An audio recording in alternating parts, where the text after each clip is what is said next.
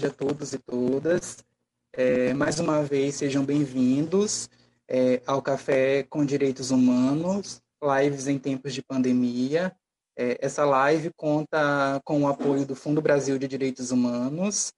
É, e o Café com Direitos Humanos é essa oportunidade é, semanal que a gente tem para conversar com os temas né, que são caros é, aos direitos humanos. E a ideia hoje é que a gente possa conversar um pouquinho é, sobre a suspensão de visita das pessoas presas e violações de direitos, né?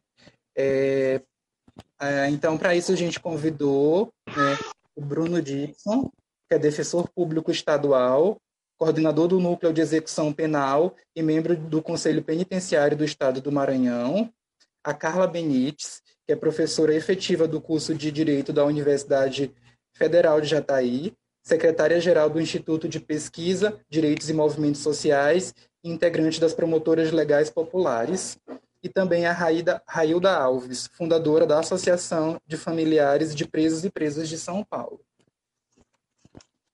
Vamos dar início com o Bruno. Bruno, ok? Boa tarde a todos e a todas, né? Boa tarde. Cumprimento aí o, as ilustres palestrantes, né, que vão participar também da live.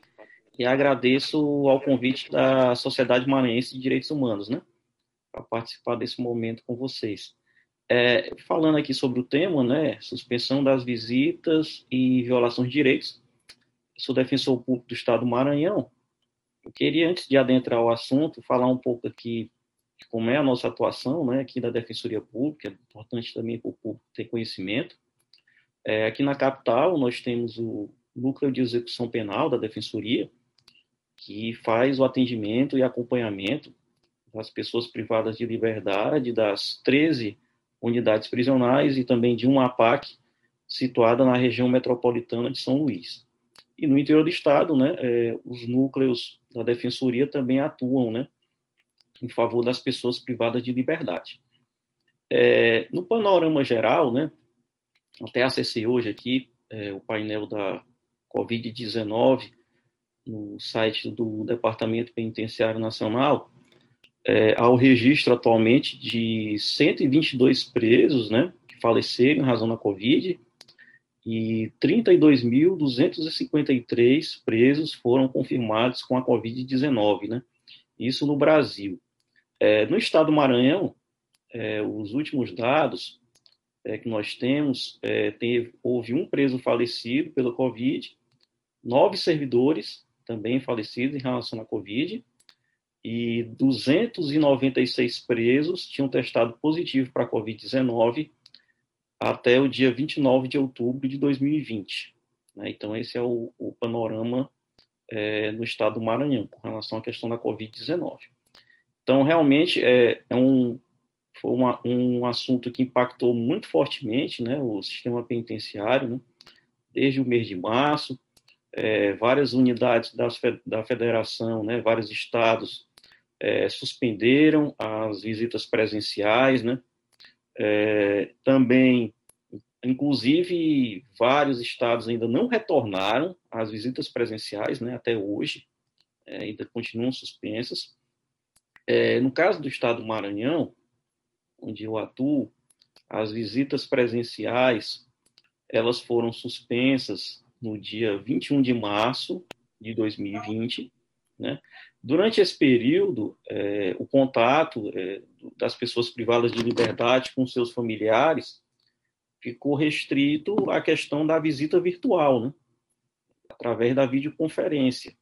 Né? É, nesse ponto aí, inclusive, a Defensoria Pública é, do Estado ajudou, contribuiu, já que nós temos, desde o ano passado, é, um projeto fruto de convênio com o Ministério da Justiça, o projeto é chamado Assistência Legal e Visita Virtual. Né? O projeto ele tem um eixo jurídico voltado ao acompanhamento da porta de entrada do sistema prisional, onde nós identificamos possíveis prisões ilegais, é, pessoas que já têm direito né, a cumprir a pena é, em liberdade, ou seja possível requerer uma liberdade provisória, uma revogação da prisão preventiva, então é feita essa atuação jurídica, e também a questão da visita virtual, né? a Defensoria forneceu computadores, inclusive aqui para presídios da capital, e que foram utilizados para a questão da visita virtual, que iniciou no mês de março e continua até hoje, né? É importante destacar, inclusive, que no Maranhão as visitas presenciais elas retornaram dia 3 de agosto de 2020 na capital, né? Mas com restrições, né, que permanecem até hoje, é apenas um visitante por pessoa privada de liberdade, né? É, a visita ela é quinzenal, né, a cada 15 dias, e é proibido o ingresso é, de pessoas de grupos de risco né, para a Covid e também é vedado o ingresso de crianças no sistema prisional.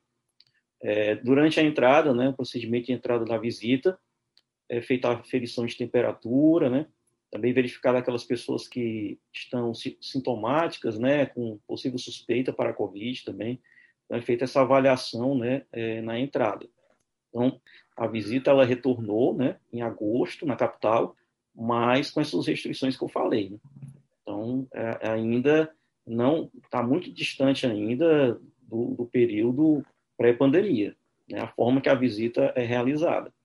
No interior do estado, as visitas presenciais retornaram no dia 24 de agosto de 2020.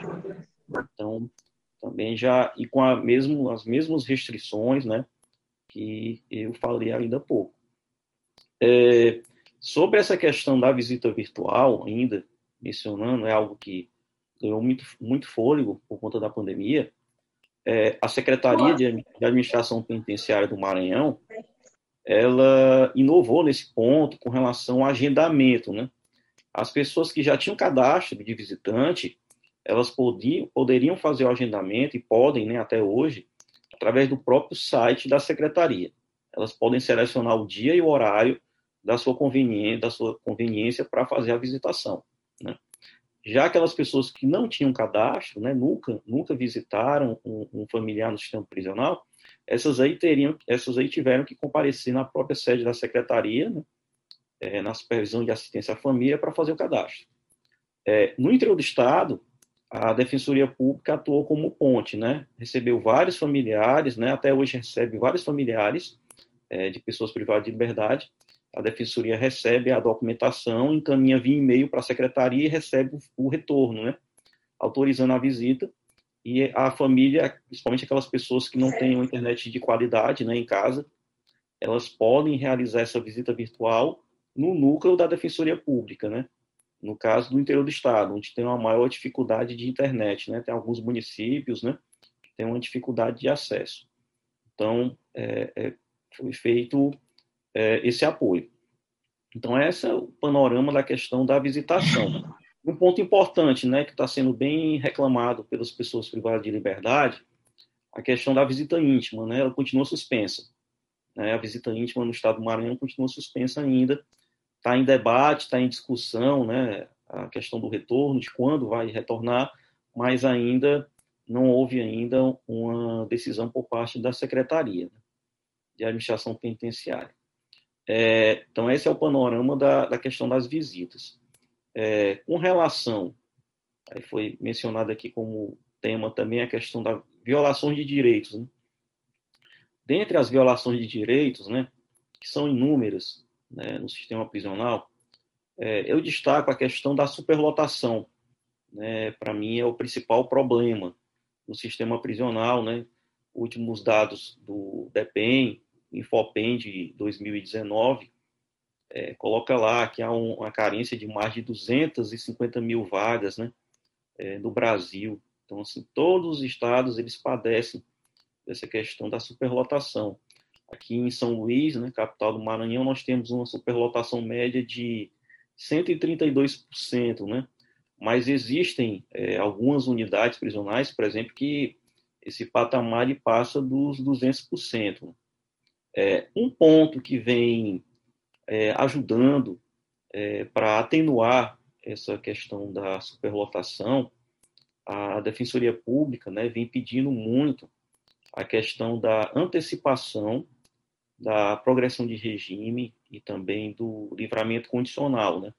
Aquelas pessoas que vão ter prazo vão cumprir o requisito objetivo, né, para poderem é, cumprir o restante da pena em liberdade, aí vem sendo usado o critério aqui, inclusive vem sendo acolhido né, pela primeira vara de execuções penais é, de São Luís, aquelas pessoas que vão ter prazo nos próximos seis meses. Então, um exemplo, alguém que vai ter prazo apenas em março né, de 2021, já é feito o pedido desde logo, né, e vem sendo autorizado pelo Poder Judiciário.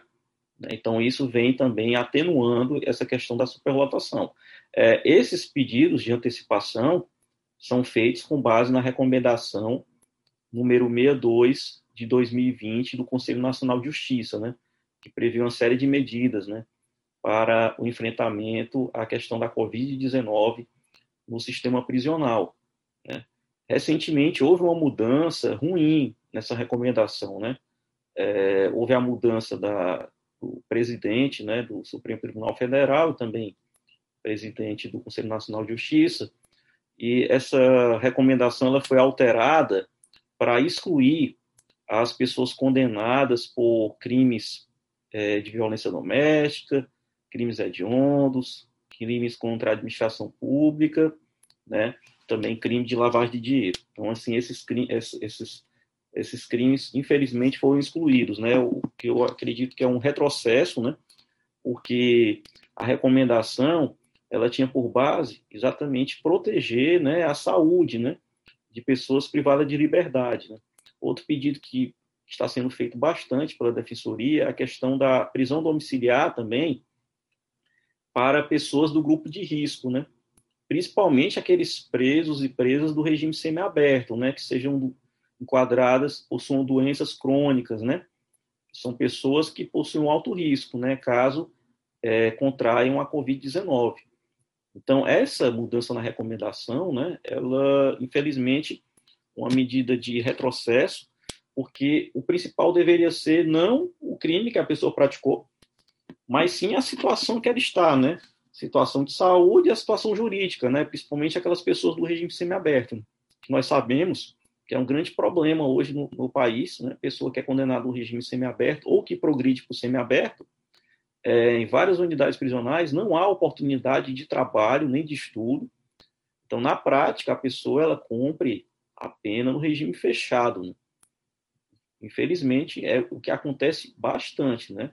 Então, é, esse é, é uma questão que apesar, inclusive, da súmula vinculante 56 do STF, né, uma súmula vinculante que fala que a pessoa não pode cumprir a pena em regime mais gravoso do que o estabelecido na sentença, apesar disso, é, esse, essa questão vem sendo, os presos e presas vêm sendo prejudicados em vários estados com relação a isso, né?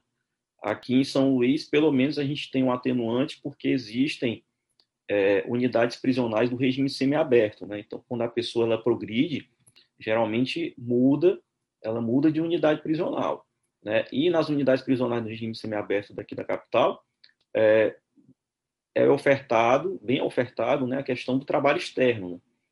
Então, o que possibilita é, que, que aquela pessoa, de fato, cumpra um regime semiaberto, condizente com a lei de execução penal, que é exatamente ela passar o dia inteiro trabalhando ou estudando, né? E apenas se recolhendo à noite, né? É, com relação a isso, a, a defensoria, a gente conseguiu um, um progresso durante a pandemia. É, as pessoas do regime semiaberto com autorização de trabalho externo, é, foi conseguido para elas terem o recolhimento domiciliar noturno, né? Então, elas passam o dia trabalhando fora e se recolhem na sua própria residência. Né? Vem continuando, inclusive, é, essa questão. Né? Recentemente, inclusive, a primeira vara de execuções penais é, negou um pedido para prorrogar a prisão domiciliar dessas pessoas, né? É, mas aí a Defensoria entrou com o habeas corpus coletivo em parceria com a OAB Maranhão, entramos com o habeas corpus coletivo no Tribunal de Justiça e conseguimos eliminar para continuar é, esse recolhimento domiciliar noturno, né, das pessoas com regime semiaberto e autorização de trabalho externo. Então, esse é o, o panorama básico né, do que vem sendo feito. Mas, assim, é, os problemas eles são é, gigantescos. Né? É, além disso, uma questão que eu considero gravíssima que vem ocorrendo e que é pouco falado na mídia, a questão das audiências de custódia. Né? As audiências de custódia foram suspensas, né? Aqui no Maranhão continuam suspensas, né? E assim, o, é, isso contribui para a questão do, de mais abusos, né? Parte principalmente dos agentes policiais, né? Que a gente sabe que ocorre, né? É, casos de excesso. E como não tem audiência de custódia, fica muito prejudicado, né? Esse trabalho, né? E a gente verificou que é, antigamente, quando não tinha as audiências de custódia, é, havia muitos relatos, né? De excessos, por parte das forças policiais, depois da implantação das, das audiências de custódia, diminuíram muito essas, essas denúncias. Né? Então, assim, é algo que bem prejudicial. Aqui em São Luís não estão sendo realizadas de forma alguma as audiências de custódia, inclusive em vários estados do Brasil, né, também não estão sendo feitas. Elas não estão sendo feitas nem de forma presencial e nem de forma virtual, ou seja, não estão sendo feitas de forma nenhuma. E eu considero uma incoerência também aqui no, no Maranhão. É, a gente tem notícias de realização, inclusive, de tribunal do júri, né? Tribunal do júri vem sendo realizados né, constantemente aqui na capital, né, de maneira presencial, e uma audiência de custódia não vem sendo feita. Né? Então a gente fica até se indaga o que é que isso vem acontecendo. É, e aí, essa parte é bom destacar que o núcleo que eu trabalho, né, núcleo de execução penal, a gente atua só com as pessoas já sentenciadas, que já cumprem pena. Né? É, a questão dos presos provisórios na Defensoria Pública existe o núcleo criminal, que aí são os defensores que atuam nas várias criminais do fórum e eles fazem toda essa verificação. É, mas eram basicamente é, essas observações que queriam transmitir né, é, para o público. É, é, o que me, chama, que me chamou assim, mais atenção é, nesse período de pandemia. Eu agradeço e qualquer coisa estou à disposição para alguma dúvida. É, obrigado, Bruno, pelas suas contribuições. É, possivelmente a gente retorna com você né, nas perguntas. Acho que tem algumas, alguns questionamentos, algumas provocações para serem é, é, colocadas também. E aí a gente dá continuidade agora com a Carla. Oi, gente. Espero que vocês estejam me ouvindo. Qualquer coisa me avisa, tá, Alisson? É, bom, então queria então desejar boa tarde para todas e todos que estão aqui na sala do Zoom e quem também está nos acompanhando é, no, no, canal do, é, do Facebook, né? É, da Sociedade Maranhense de Direitos Humanos. Eu queria, antes de começar propriamente a minha fala, agradecer muito o convite é, em nome da Diana Mello, que foi quem me direcionou o convite, e também agradecer muito a Sara, né, pelo suporte é, até o momento uh, da, dessa atividade. Também queria agradecer ao Alisson, que está aqui conduzindo esse espaço conosco. E também dizer que eu estou muito contente de poder dialogar sobre esse tema que é tão relevante, né? Então, é, saber que existem articulações, né, que colocam centralidade uh, né, num tema que muitas vezes no cotidiano se torna invisível, né? E então, parabenizar mesmo a Sociedade Maranhense de Direitos Humanos e as parcerias aí por essa iniciativa, né? E saudar aqui meus companheiros de mesa, né? De roda virtual aqui, o Bruno Dixon, que acabou de, de trazer uma série de elementos super importantes e pertinentes, né, relativos à realidade do Maranhão. E a Railda, e queria dizer que é uma honra para mim, uma satisfação poder dividir esse espaço contigo, Railda, uma pessoa tão admirável, com uma luta tão importante, né, na Amparar. Estou muito contente e ansiosa para te ouvir daqui a pouquinho. Bom, gente, eu sou Carla, né? Eu sou professora de criminologia, uh, militante da causa antipunitivista, feminista, abolicionista. E uh, acredito que a minha fala, imaginei, né, quando soube uh, com quem eu dividiria a mesa, né, com o Bruno e com a Railda.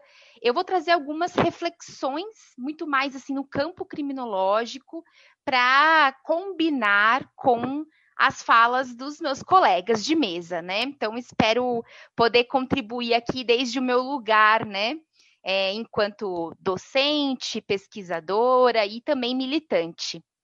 É, bom, eu queria começar a, a minha fala dizendo que uh, a, assim que começamos né, a vivenciar com mais intensidade a pandemia no nosso país, desde o início, né, as pessoas, os coletivos, os grupos que já atuam né, em defesa uh, dos direitos humanos e dos direitos humanos das pessoas em situação de prisão e de seus familiares, é, para todo mundo já acendeu né, a, a lanterninha é, com relação a todas as preocupações é, do que poderia significar é, a pandemia em uma realidade de um sistema prisional é, superlotado historicamente.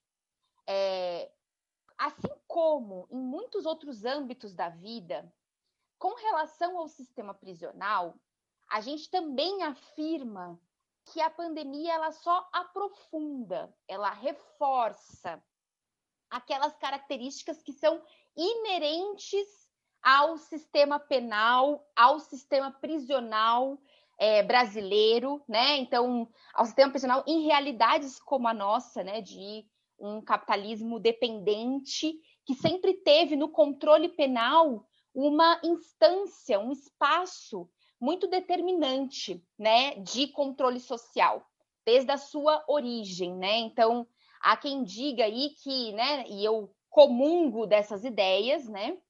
Que o sistema penal brasileiro ele é um sistema de extermínio, né? Ele funda o Estado autocrático, violento brasileiro, né? Ele é imprescindível enquanto mecanismo de controle social na nossa realidade, né?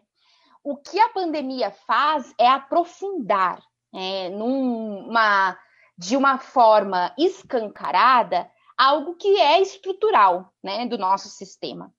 E, da mesma forma, a gente pode dizer, né, é, se a pandemia do coronavírus é, tem revelado, né, para todas e todos nós, que esse sistema que se baseia na um, se baseia essencialmente na produção de lucro e não na produção de vida, e ele mostra, num momento como esse, né, de uma crise sanitária, que ele é muito frágil, né, e que uma sociedade, no momento de crise sanitária, que é regida pela produção de lucro e não pela produção de vida, não dá conta de dar respostas, né, para essa situação catastrófica, é... a gente percebe que Uh, o sistema penal não estava preparado, né? Nunca esteve preparado, mas essa é uma crise de muitas, né? E eu acho que essa discussão sobre o coronavírus, ela não tem prazo de validade, né? Eu acho que esse é o primeiro aspecto, assim, que é importante. Novas pandemias virão, né? E, e, a gente tem que perceber que tudo bem, estamos falando de uma pandemia com caráter universal, né, com uma dimensão inimaginável, mas é, nós já tivemos situações, pensando a nível global, né, situações tão drásticas é, que já nos revelavam né, a, as nossas preocupações com essa forma de produzir vida. A forma que o capitalismo produz vida, que, que na verdade é a produção de mortes, né, é muito pautada uh, nas indústrias massivas, e aqui a gente coloca na indústria massiva de proteína animal, por exemplo, né, que é tão determinante para essa e outras epidemias, né, é, que, que, tenham ou não caráteres pandêmicos, é, nós estamos falando de crises sanitárias que já vivenciamos em regiões do globo há muito pouco tempo e que nos anunciavam, né, como esse nosso modo de produzir, de consumir, de viver, de se alimentar, de explorar, de expropriar a natureza, ele é insustentável, né? Então, acho que mais do que tudo, a primeira coisa que eu queria colocar é isso, assim, o quanto que discutir os impactos da pandemia no sistema prisional, primeiro, é perceber o que ela revela de algo que é estrutural, e segundo, é perceber o quanto que não vai se esgotar com a vacina, né? Esse debate é um debate que precisa estar colocado porque nós estamos discutindo uma forma de viver que gera situações como essa. O problema não é o vírus, o problema é, são as relações sociais capitalistas, né? E quando a gente pensa no sistema prisional, do mesmo modo, nós sabemos que o sistema prisional é um espaço é, de reforço de hierarquias sociais e é um espaço que, muito longe de ser um espaço de proteção de direitos, direitos humanos, é um espaço de violação é, constante de direitos humanos. E o sistema penal, ele é um espaço produtor de doenças, né? Por essência, especialmente em realidades como as nossas, latino-americanas, brasileira, né? É, a gente tem aí epidemias uh, de tuberculose e de outras uh, doenças, uh, por exemplo, quando a gente pensa questões é, dermatológicas e tantas outras, né, que já são constitutivas desse espaço de produção de dor, de violência e de doença, né? E a pandemia do coronavírus, ela aprofunda, ela torna isso catastrófico, né? Mas é importante que a gente perceba essa dimensão estrutural. Então, me parece que, primeiro, a gente precisa entender que essa discussão não para quando a gente controlar, seja por uma imunização de rebanho, né, produzindo um genocídio no país, porque a nossa imunização de rebanho, ela virá, né, se, vi, se vier num país de dimensão global como é o nosso, à custa de da morte de né, é, uma população é, que foi escolhida para ser descartada, né, pela nossa pela nossa gestão é, federal é, no executivo, né? É, e de certa forma, então, diante dessa situação, eu queria colocar que se ela escancara, né, essas tendências do sistema prisional de produzir locos, de produzir dor, de produzir violência, de produzir doença, né? E essas tendências estruturais de ser um espaço de precariedade, de adoecimento, de produção e reprodução de racismo. É, a pandemia também escancarou é, as violências do sistema de justiça criminal, mais propriamente dito, e do sistema penal como um todo, né? E aí, quando a gente fala aqui do sistema penal como um todo, para além do, do sistema justiça criminal e do sistema prisional propriamente dito, a gente engloba todas essas instituições de controle social formal e informal que compõem o sistema penal, né? E aí aqui, por exemplo, a gente coloca, né, na conta também é, do executivo federal, do executivo estadual, municipal, na forma como geriu essa crise sanitária no âmbito das prisões, né? E nós tivemos situações nesses quase oito meses, né, de pandemia, situações muito graves, né, de um profundo despreparo e de um profundo descaso, né, uh, da, do executivo, para começar por aí, né, do executivo federal e estadual. A gente teve algumas situações barbarizantes, né, eu vou citar aqui algumas delas. É, a questão dos containers, né, da proposta do DEPEN, uh, de colocar as pessoas que estão em situação de prisão que sejam, que componham um grupo de risco em containers, e isso foi barrado, né? Mas é, pelo Conselho Nacional de Política Criminal e Penitenciária, porque isso não poderia ser generalizado, isso vai contra as diretrizes, né? É, do Conselho Nacional de Política Criminal e Penitenciária, seja arquitetônicas, seja de saúde. É, a, o absurdo né, do Executivo Federal propor é, que não fosse obrigatório o uso de máscaras né, em espaços públicos e aí especificamente nos espaços prisionais, né? Isso também foi barrado, né? Mas houve um, um intuito né, de se ignorar a, a, a pandemia nesse ponto, né? De é, não, não, não, não seria somente não garantir EPIs, né? Mas também de é, estimular né, a, a, a, desnecessidade de proteção dos trabalhadores e das pessoas que estão em situação de prisão. Toda a questão que envolveu as testagens, né? Muito, eu, eu diria, ONGs, grupos, mas principalmente os movimentos social, né, organizado pelos familiares de presos que denunciaram, né, que primeiro as informações eram muito confusas, né? É, a gente teve vários, vários mecanismos de controle social aí, tentativas, né? De controle social para observar os dados, né? E a falta deles, é, as incongruências, uh, os sigilos, né? É, e de um lado, dificuldades de saber a quanto andar, a quanto andava em cada região, em cada unidade prisional e no país como um todo, uh, as contaminações, mas também é, a falta de testagens, né? E que testes eram feitos e quantos testes foram feitos. E a gente sabe que nacionalmente foram muito poucos, né? É, teve também né, um absurdo que depois também foi revogado, né? De uma portaria que autorizava que se cremassem os corpos, mesmo eles não sendo identificados pelos seus familiares, né? Então, situações muito graves, né, de tensionamentos uh, do poder executivo que nos revelam uma política genocida, né, nos seus mais nítidos contornos.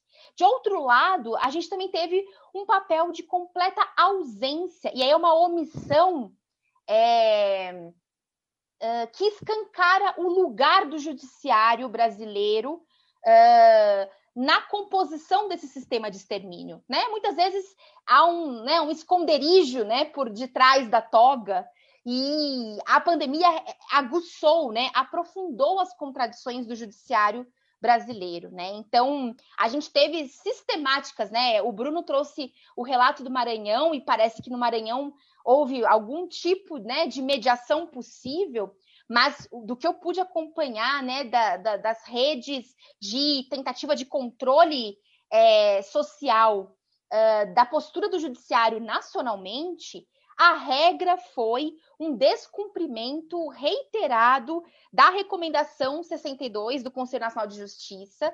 É, nós temos aí né, uma série de levantamentos de dados que mostram que mais de 85% dos habeas corpus é, impetrados foram negados com os argumentos é, genéricos, né, vagos, de que os crimes eram graves ou coisa que valha. E então foram pouquíssimos, né, os habeas corpus que foram é, foram 84%, né, até acho que número de agosto, setembro, de HCs rejeitados, né. É, da mesma forma, tem dados aí que mostram que o STJ negou proporcionalmente mais conversões em prisão domiciliar a gestantes, mães ou mulheres uh, responsáveis por é, crianças ou deficientes, né? É, na pandemia do que em períodos anteriores, né? E aí há aí um descompasso tremendo, né? De outro lado, a gente percebe um perfil classista, né? Muito nítido. É, quando a gente assistiu, né, por exemplo, à prisão domiciliar de Queiroz e sua esposa, é, Gedel e outros, né, é, autorizados pelo STF, em contraposição a essa negação massiva né, de habeas corpus de pessoas que havia aí, né, por parte uh, da Defensoria Pública e de advogados em geral, de argumentações que demonstravam que as pessoas compunham né, os grupos de risco. E aí eu tenho total adesão à fala do Bruno, né, quando ele coloca que aqui não é uma questão de é, tratarmos do fato, né, se, da gravidade do crime ou coisa que o valha, mas sim de uma questão de saúde, né? É disso que nós estamos falando. É, então, há, há, também na pandemia uma revelação né, do judiciário é, nessa, nessa omissão que, na verdade, revela muito sobre o papel dele na condução de um sistema penal de extermínio. E aí, para fechar a minha fala inicial e passar para a Railda, eu só queria colocar, então, um pouco mais sobre a, a, a questão das visitas, né? E colocar que é isso, de um lado, uh, se uh, descumpre a recomendação 62, que garantiria um processo mínimo de descarcerização, mínimo, né? Porque para conter essa epidemia dentro das prisões, seria necessário diminuir a superlotação, né? Então, estamos falando do mínimo, né? Daquelas situações uh, legalmente uh, formalizadas, possíveis, né? Houve um descumprimento uh, reiterado dessa recomendação e, de outro lado, a resposta mais imediata foi suspender visitas, né? É, e não é só um suspender visitas e ponto. Uh, há uma série de argumentos por trás, né? Então há o argumento de que é para garantir o isolamento dessas pessoas, porque assim elas ficarão isoladas. Então, com a preocupação de saúde pública, né? Quando na verdade a gente sabe que é, os circuitos, né, os fluxos, eles continuam, né, nas unidades prisionais. Inclusive, né, os trabalhadores e trabalhadoras são três vezes mais atingidos né, pelo vírus do que a população em geral. Então, o fluxo ele, ele continua, né? Mas a medida mais rígida, a única medida mais rígida é a da proibição de visitas, né? E isso gera uma série de consequências. Railda vai falar muito melhor sobre isso, mas eu queria pontuar aqui, né?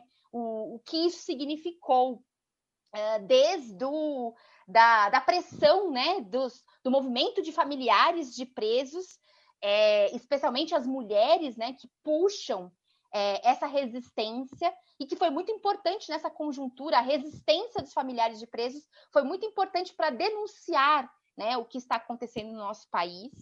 É, primeiro por informações, né, o pedido de informações, especialmente porque aumentou-se muito no país todo a quantidade de transferências nesse período, e são transferências que aconteciam sem que os familiares pudessem ser informados, né? Então, uh, se o Bruno colocou aqui a questão da audiência de custódia, né, e destacou o quanto que a audiência de custódia é um, um mecanismo de controle de violência, né, de controle de torturas, de maus tratos, as visitas também são, né? As visitas são formas da gente é, exercer um mínimo controle social do que acontece ali dentro, né? Sem ela, a gente não sabe o que acontece ali dentro, é, em grande medida, né? E aí a explosão de denúncias, né, nesse período de violações de direitos é enorme. Então, a relação entre suspensão de visitas e inúmeras outras violações de direitos, ela é, é uh, completamente imbricada, né? Eu passei já do meu tempo, mas queria colocar também o quanto que as visitas elas são também formas de abastecimento das prisões, né? É por meio das visitas que muitas vezes a maioria dos presos tem acesso a alimento, uh, produtos de higiene, é, então, é um abastecimento em todos os sentidos, né? É um abastecimento material e é um abastecimento afetivo, né? Porque é por meio da visita que você cria vínculos, laços, que você sustenta, né? É, esses laços. Então, é, também temos aí uma crise de abastecimento, né? Porque até que ponto ao, né, se supre a falta das visitas? E aí tem uma série de questões, né? As pessoas podem enviar por SEDEX, por correio, que encarece muito, né? Uma vida que já se torna muito mais precária, né? Para os familiares têm inúmeros outros gastos, né? A partir do momento que um ente querido está em situação de prisão, né? É, então, dizer que é, a forma como o Estado lida com a suspensão das visitas é mais uma forma de criminalização das famílias né? Então, o que a gente denuncia quando falava da revista vexatória, é, né, e de tantas outras violações, é que, de fato, né, é, quando a gente olha para a seletividade penal, a gente percebe que uh, há uh, processos profundos no nosso país de criminalização da pobreza, uh, profundamente racializada, né, essa criminalização da pobreza. E quando a gente olha para o significado da criminalização da pobreza, ela envolve não só as pessoas que estão em situação de prisão, mas também os seus familiares, né? Há um processo de criminalização dos familiares de presos em múltiplas dimensões. E a situação vivida agora, na forma, no trato é, com relação às visitas e a suspensão delas, e como o Estado lida com isso, é mais uma demonstração desse processo de criminalização. Eu falei demais, então eu vou interromper a minha fala e depois a gente continua o diálogo no momento do debate. Muito obrigada, gente. Obrigado, Carla. Certamente retorna com você, tá? É... E agora eu passo a fala para a Railda. Railda, você nos escuta? Sim, estou te ouvindo. Ok, com você. Boa tarde a todos. Obrigado pelo convite. Um prazer estar nessa mesa com essas pessoas tão maravilhosas que trouxeram um tema tão importante. Mas eu vou, eu não vou trazer dados daqui de São Paulo. Eu vou estar trazendo as nossas experiências enquanto familiar de presos, né? Trazer um pouco do histórico do nosso trabalho aqui em São Paulo e trazer é, também a questão pós-pandemia dentro das prisões. Amparar é uma associação de familiares de presos e presas no estado de São Paulo. Nós estamos aí desde 2006, né? mas a gente já era atuante em 1998, quando nossos filhos passaram pela FEBEM. E nós somos um movimento social que tem um trabalho de acolhimento com os familiares de presos, é, nós vamos até a porta das prisões cada 15 dias, mas agora não é possível por conta da pandemia fazer a panfletagem, é, falar, é, fazer um acolhimento desses familiares e colher denúncias também nas portas das prisões aqui em São Paulo. E também, é, com a pandemia, chegando a pandemia em março, quando é suspensa a, a questão da visita, né? Então, assim, a gente percebe que a pandemia não inaugura nenhuma nova violação né, nas cadeias, mas aprofunda né, a existência né, da dificuldade financeira das, dos familiares, né, da falta de informação sobre os presos, presos doentes, é, familiares sem saber o que estava acontecendo, né, a suspensão das visitas, a dificuldade de tudo né, que essas famílias já vêm enfrentando antes da, da pandemia. Então, assim, quando chega a pandemia, é, só se aumentou mais essas violações, né? Porque até então as famílias iam é, todos os finais de semana fazer as visitas. E com a pandemia, é, tudo se piorou para esses familiares, porque, na verdade, os familiares, eles é, aqui é, se fazia entrega do jumbo, é, uma vez por semana para os presos ou presas mas com, com a suspensão das visitas, o jumbo não foi mais presencial. O jumbo agora está sendo enviado por SEDEX. E a gente sabe a dificuldade que esses familiares, porque foi um aumento no orçamento de cada familiar. Então, as famílias agora elas estão mandando via SEDEX o jumbo. E muitas das vezes esses SEDEX não é, às vezes volta porque mandou uma coisa que não entra, então é voltado para as famílias. Então, isso é um custo maior para a família. E também a gente sabe que com a pandemia, logo no início, também já se houve dois óbitos numa penitenciária aqui em São Paulo, que pelo Covid. E aí começou é, toda uma violação, porque os presos, muito, muitas unidades da, da, muitas unidades não estavam dando o respaldo né, necessário para os presos, e os presos é, não, não tinha máscara no começo, e a gente sabe que, esse, que esses espaços, na maior parte das a maior parte, né, são insalubres, né, e a gente sabe que não, não tem condições de nenhuma. Então, os familiares tinham uma grande preocupação do que estava acontecendo nas, nas unidades nas unidades prisionais. E quando a defensoria entra né, com uma ação para que instalasse os orelhões, mas aí foi negado, mas aí começou a ter as visitas virtuais que as famílias estão fazendo, mas também com muita dificuldade. Às vezes cai o, o sistema, muitas das famílias não têm acesso ainda à internet, mas algumas estão conseguindo fazer as visitas virtuais. E também, né, desde março para cá, as famílias estão ainda com muita falta de informação, mas se houve muitas denúncias mesmo, porque a gente sabe que antes já se tinha denúncia, já se havia as violações, e com o, a pandemia se piorou muito mais ainda. E aí também a gente pensou na questão dos familiares, né? Pela questão econômica. A gente também é, começamos, é, conseguimos com outras organizações de direitos humanos, até mesmo cesta básica para esses familiares até porque a situação não, não é fácil, muitas perderam emprego. E a gente também pensando na, na família, a gente conseguiu um grupo de psicólogos para que pudesse estar tá dando é, um acolhimento para esses familiares online, até porque foi desesperador, porque quando chega a pandemia, vocês é, viram aí logo no começo que o pessoal do semi-aberto não foi passado nada, não, não deram informação para os presos, muitos presos se evadiram, do, do semiaberto, e até porque não informaram por que, que não haveria visita, por que, que foram suspensas as visitas, se está havendo uma, um vírus, se está havendo uma pandemia de risco para todos. Bem como colocado aqui, né, que o, o é, não parou, a visita foi suspensa, mas não, não parou de ter circulação.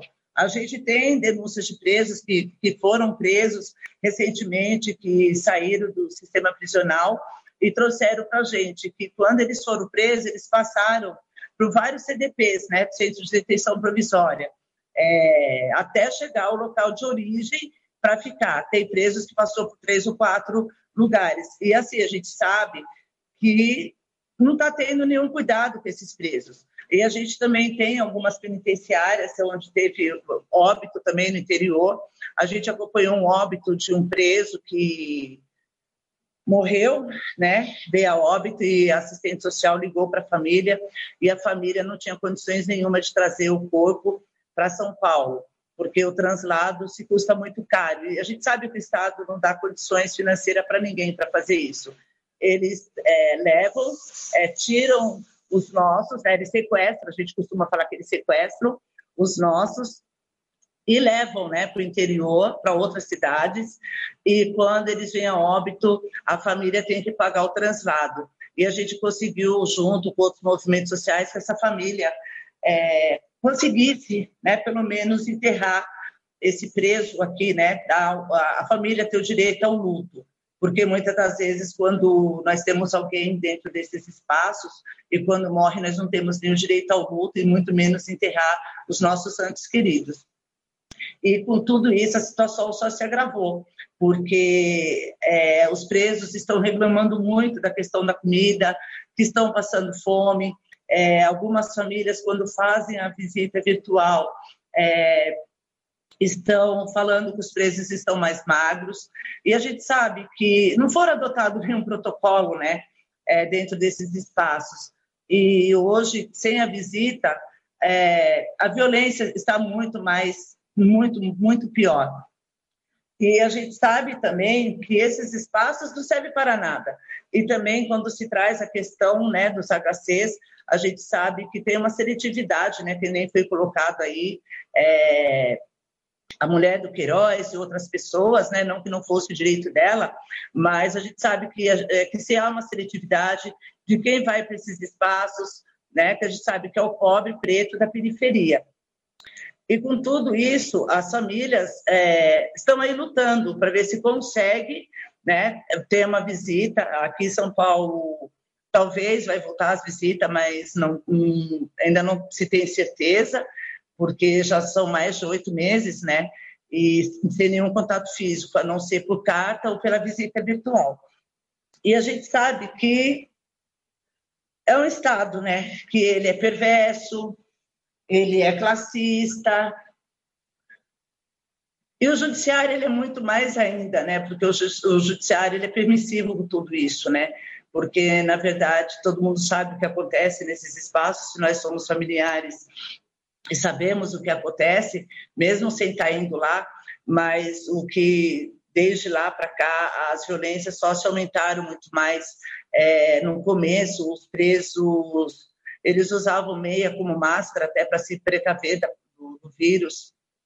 E depois a gente teve mais alguns óbitos aqui em São Paulo, mas assim está bem maquiado porque na verdade a SAP ela nunca vai passar o, o número exato né, de presos que morreu. Que a gente sabe que se morreu muito mais funcionários do que próprio preso.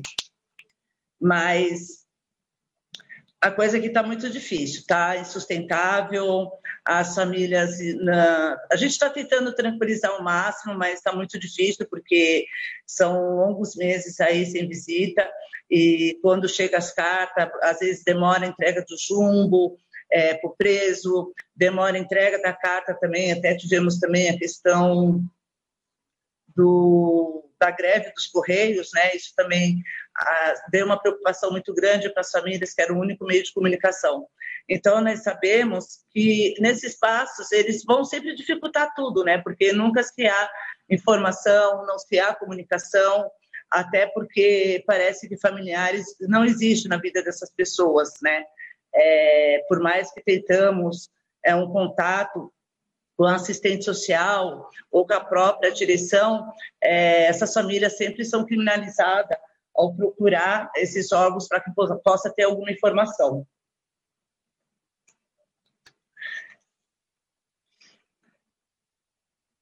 E, gente, desculpa, é que hoje eu estou um pouco emocionada, que eu estou na associação e hoje a gente é, recebemos algumas famílias, né, não são, as informações não são muito agradáveis, né, então a gente fica um pouco baqueada no final da tarde.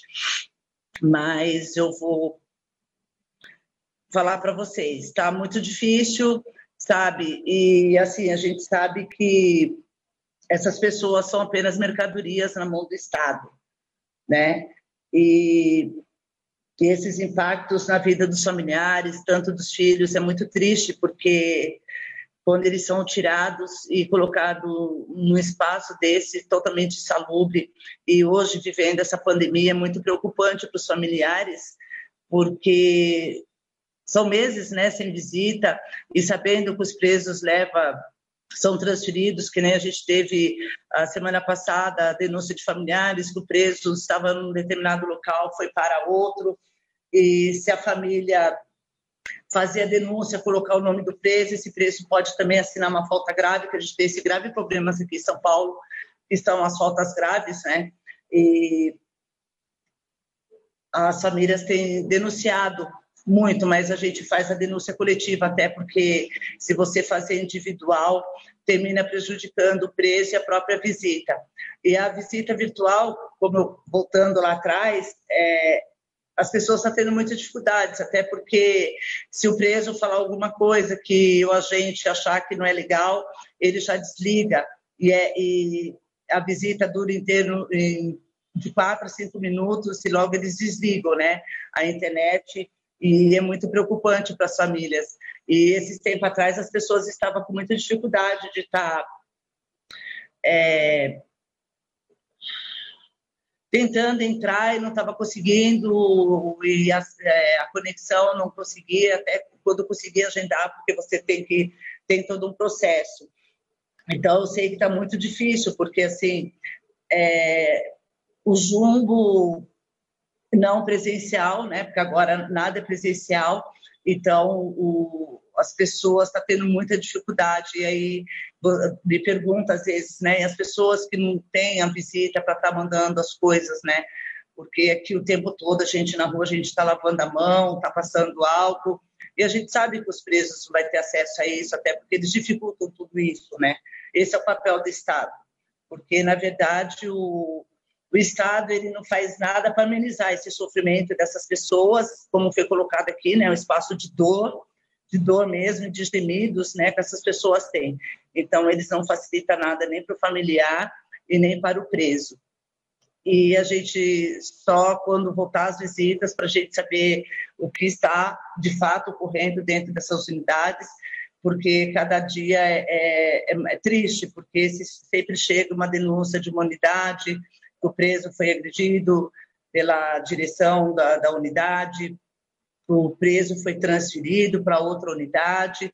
Então, se não está tendo cuidado com essas pessoas, né? Então a gente percebe que, que é uma máquina de moer gente de fato, né?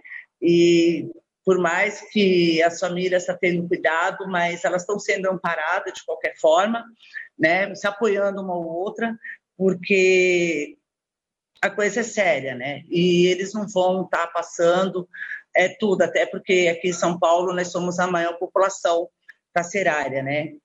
Então aqui a gente está em torno de 170, acho que se não me engano, 176 unidades prisionais. Então se dificulta todo um trabalho, mas a gente está fazendo tudo online, reunião com os familiares, é, as famílias, quando tem denúncia, elas nos acionam pelo Zap, que é o, o único canal de comunicação que a gente está tendo, até porque nada pode ainda ser presencial. A única coisa que fazemos presencial são as cestas que entregamos para os familiares, até mesmo para que amenize um pouco o, o, sofrimento né, dessas pessoas. E também é, a gente teve preso que doentes, né? Foi falado dos HC, onde o juiz negou, porque, assim, na verdade, você não está discutindo o crime em si, mas discutindo a saúde do indivíduo. Mas isso não é levado nada em consideração é, dentro desses espaços. E aí eu, às vezes, eu me pergunto, né? É, como lidar com tudo isso no espaço que as pessoas, sabe, elas não têm minimamente dignidade de sobrevivência, né? Nesses lugares. E é muito triste tudo isso, porque é, eles não amenizam o sofrimento desses familiares.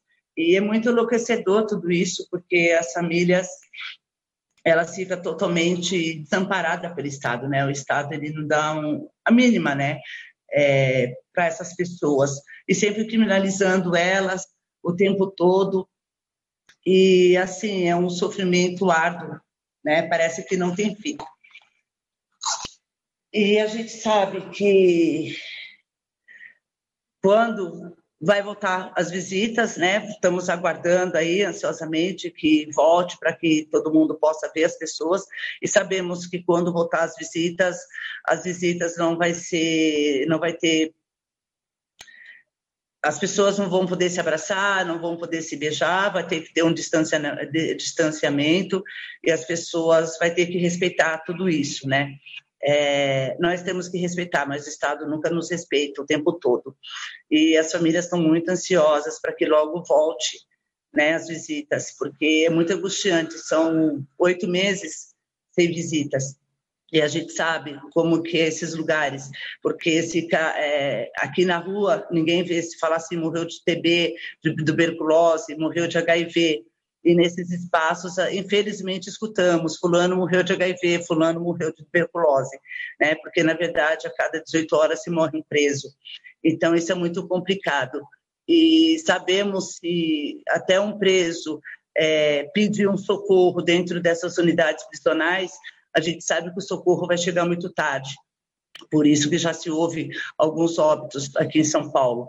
É, se uma pessoa já no, antes da pandemia que já pediam um PS, pediu alguma coisa, era bem dificultoso. Às vezes a gente tinha que passar para a defensoria para que a defensoria acionasse para que esse preso fosse levado ao hospital.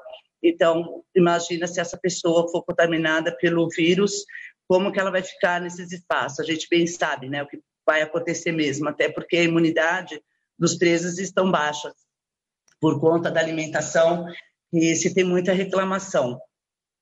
Então, eu falo para vocês, é muito bom que traga né, esses debates para que a gente possa estar tá discutindo isso e não se calar. E estar tá sempre denunciando mesmo, porque são seres humanos que estão ali dentro. Né? E se o Estado não está dando conta, que devolva os seus familiares, porque está muito angustiante. Eu vou finalizar por aqui. Tá, gente? Muito obrigada pelo convite.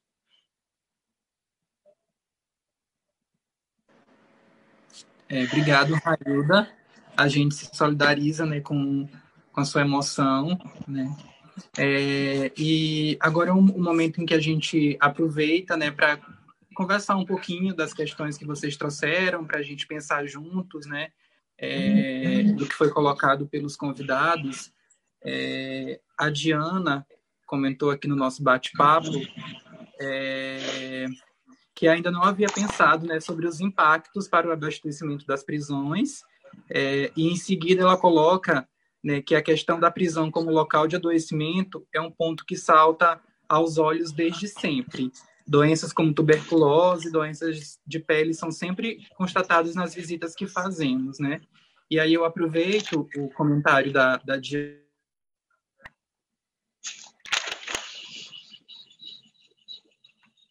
é, questionamento que fiz é, enquanto eu lia é, material sobre a suspensão das visitas e as violações de direitos decorrentes dessas visitas, né, é sobre o monitoramento, é, um controle da própria eficácia dessa medida. Né?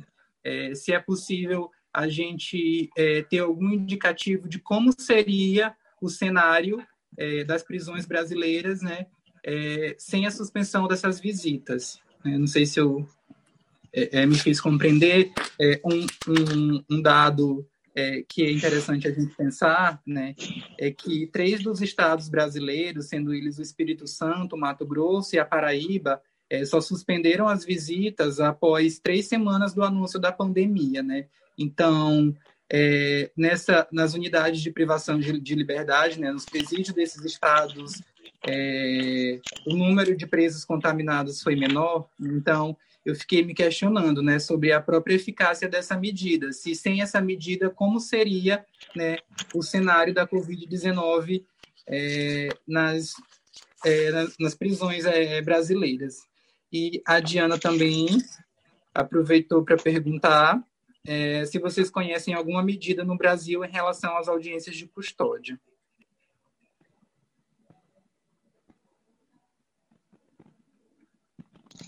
É, em relação à suspensão das audiências de custódia. Eu acho que não sei se eu escrevi corretamente. Isso, exato. É, acho que ficou faltando, né, Diana, aqui no, lado. Sim, eu tenho várias perguntas, mas enfim, é, vamos. é, se vocês puderem contribuir com algumas dos questionamentos que eu lancei,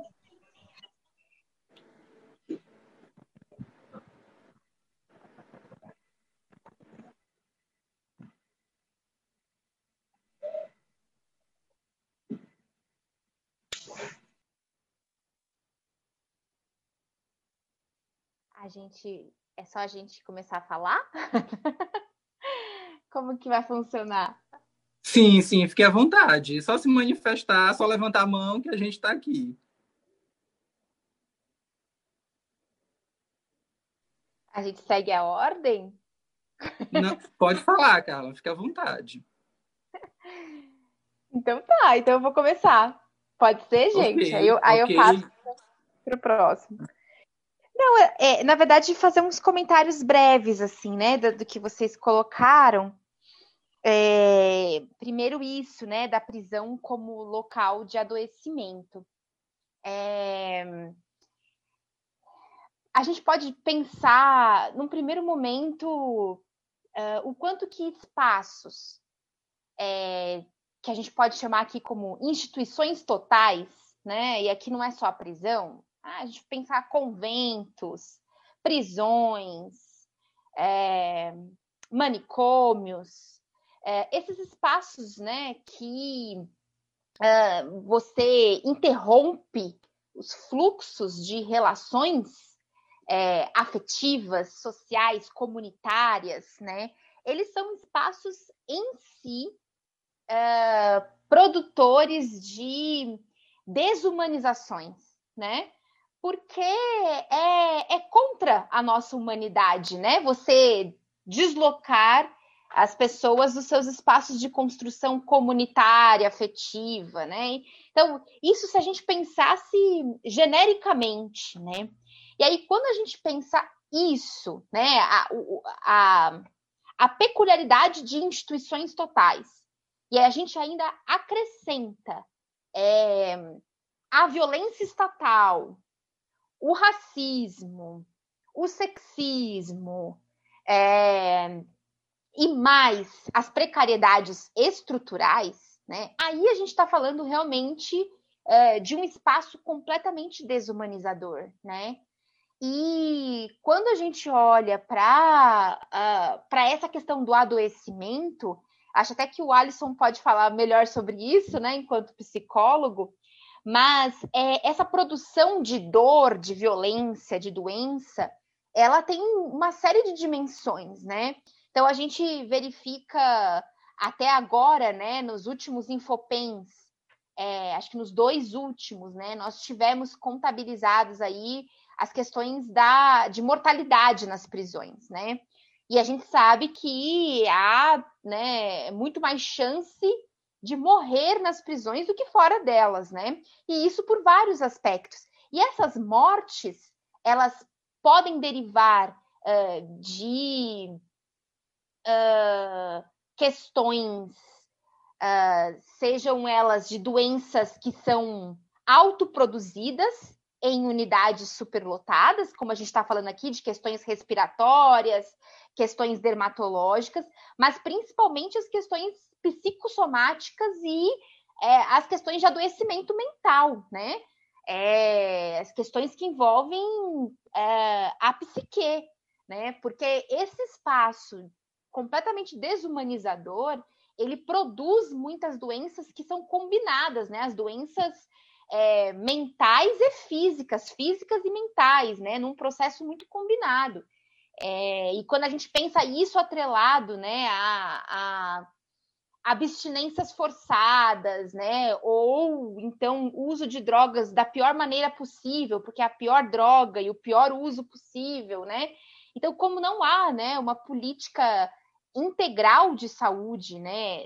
A gente pode dizer, não há no Brasil todo e muito menos, né, uma política integral de saúde eh, nas unidades prisionais, né?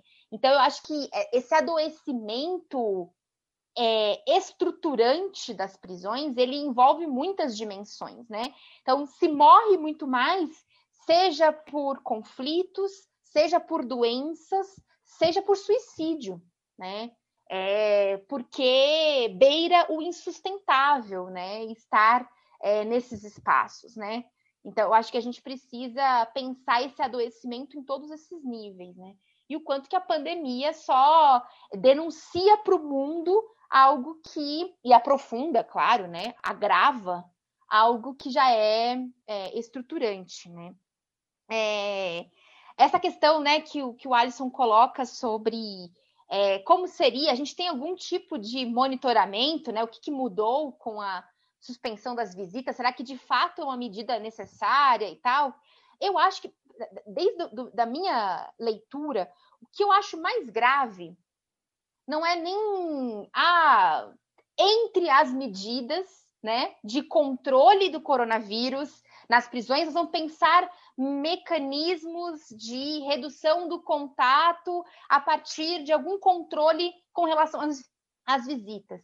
A questão mais grave é que é, suspendeu-se de maneira direta, reta, uh, inquestionável as visitas como forma de contenção do vírus e não se realizou nada mais, né?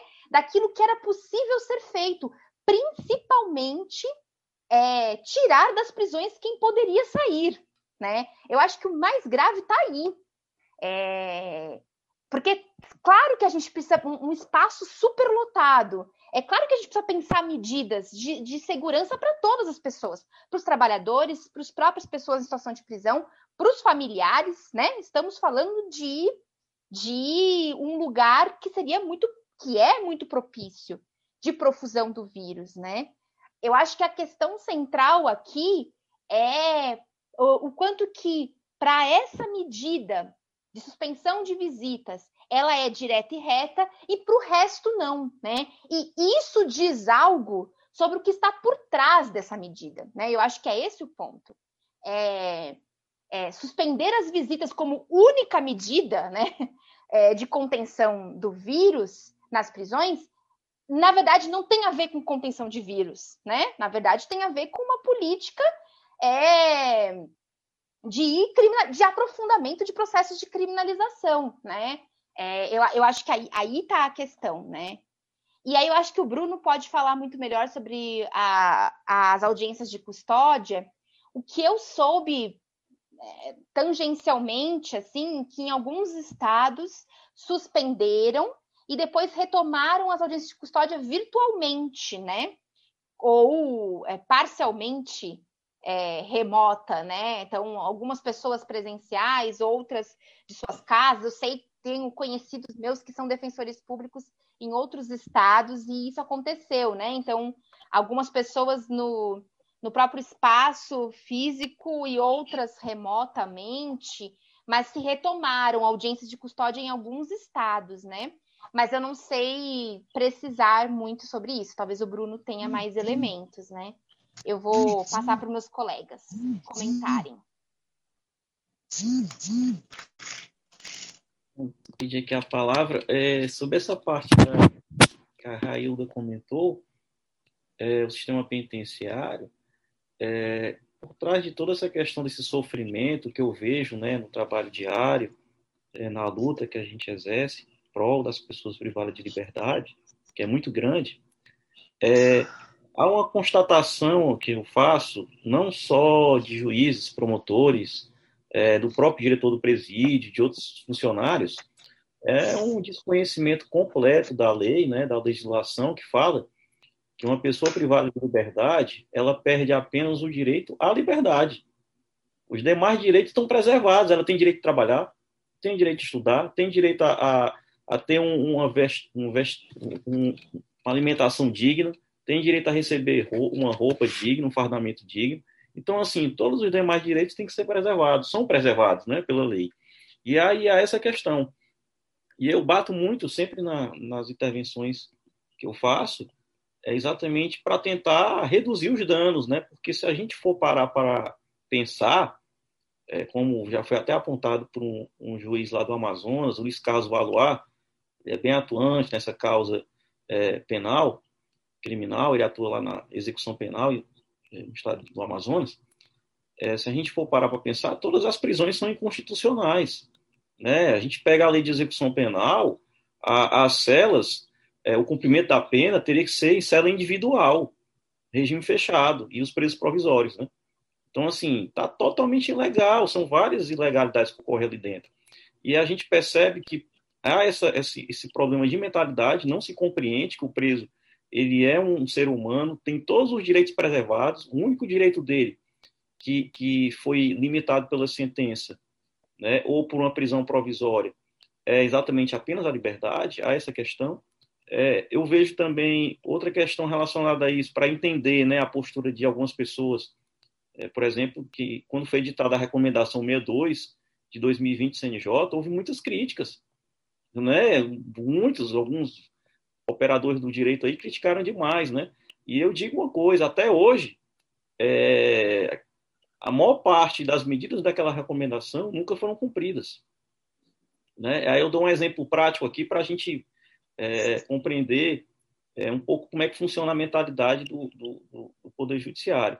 É, na recomendação 62 de 2020, ela tem uma medida lá que é a colocação em prisão domiciliar de todos os presos do semiaberto. Todos os presos, todos, todos eles.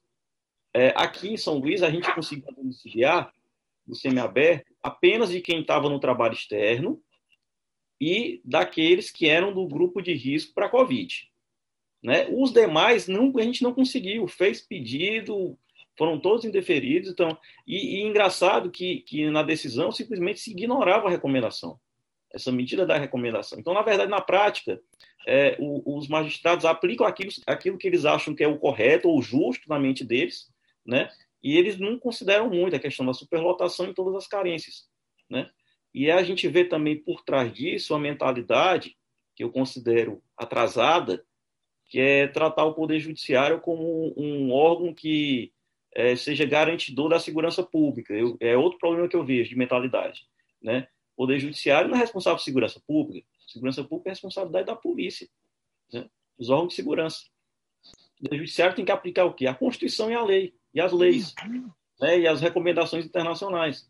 Então, assim, eu vejo muito essa questão, né? Quando a gente pega, é, excepcionalmente, né, existe alguns magistrados que a gente encontra no país que tem essa compreensão do judiciário como exatamente o aplicador da lei, da Constituição, a gente vê a diferença é enorme né? A gente vê alguns estados aí que é, foi autorizada mesmo na pandemia a saída temporária, né?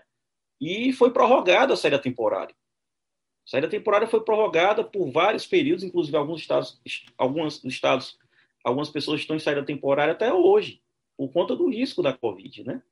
É, e sobre essa questão aí do, do é, que foi falado pelo, pelo Wesley, é, com relação à suspensão das visitas, é, uma coisa que eu lembro, eu também faço parte do Conselho Penitenciário, e eu lembro que quando foi suspensa as visitas, né, foi dito, ah, vamos suspender todas as visitas.